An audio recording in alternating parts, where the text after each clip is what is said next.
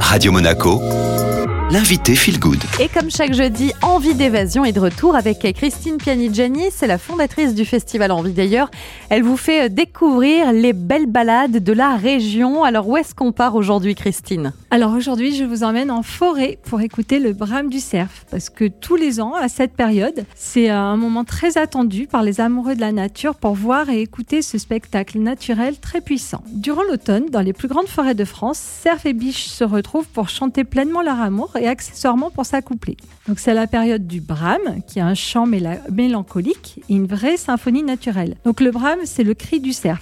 Il est destiné à attirer les femelles. Il sert aussi à éloigner les adversaires un peu trop pressés de séduire les biches et à manifester sa force et sa puissance. Ça peut être un peu physique parfois? Ah oui, oui, carrément. En fait, la rivalité conduit parfois à l'agression physique, avec des bois contre bois, corne contre corne, comme si les cris n'étaient pas assez forts. Ça ressemble un peu à une battle physique et vocale pour séduire euh, la femelle. The Voice en forêt. Comment on fait pour avoir la chance d'écouter ce chant d'amour? Alors il faut vous rendre en forêt un soir d'automne ou très tôt au petit matin pour pouvoir écouter le brame. Donc vous pouvez aller dans le Mercantour ou dans les Préalpes d'Azur, par exemple à Coursegoule, Sipierre, au domaine de Courmette ou au col de Vence, et dans les très nombreuses forêts de France. Si on est un peu perdu, est-ce qu'on peut se faire accompagner à la découverte du brame du cerf?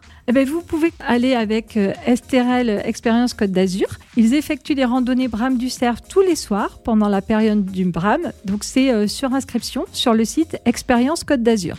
C'est au départ de Saint-Raphaël, vous êtes immergé en pleine nature. On suit euh, le guide sur les traces du cerf pour observer la parade nuptiale en toute sécurité. En fin de journée, en fait, on part pour une randonnée au coucher du soleil dans le massif de l'Estérel. Au programme, une randonnée euh, tranquille, hein, mais de 10 km, vraiment vous ne les sentez pas passer, avec observation du cerf s'il veut bien se montrer, observation des traces et écoute du brame en milieu naturel.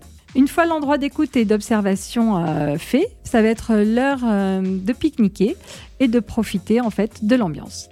Vous qui êtes déjà allé écouter le brame du cerf, Christine, est-ce qu'il y a quand même des astuces, des conseils à appliquer pour maximiser nos chances? Oui, il faut le plus possible se fondre euh, dans le paysage pour pas se faire voir ou se faire entendre parce que sinon les biches donnent aussitôt l'alerte. Donc le conseil c'est d'avancer lentement, sans bruit, vous arrêtez souvent et si vous devinez en fait la présence ou que vous entendez en fait le cerf, il faut s'immobiliser.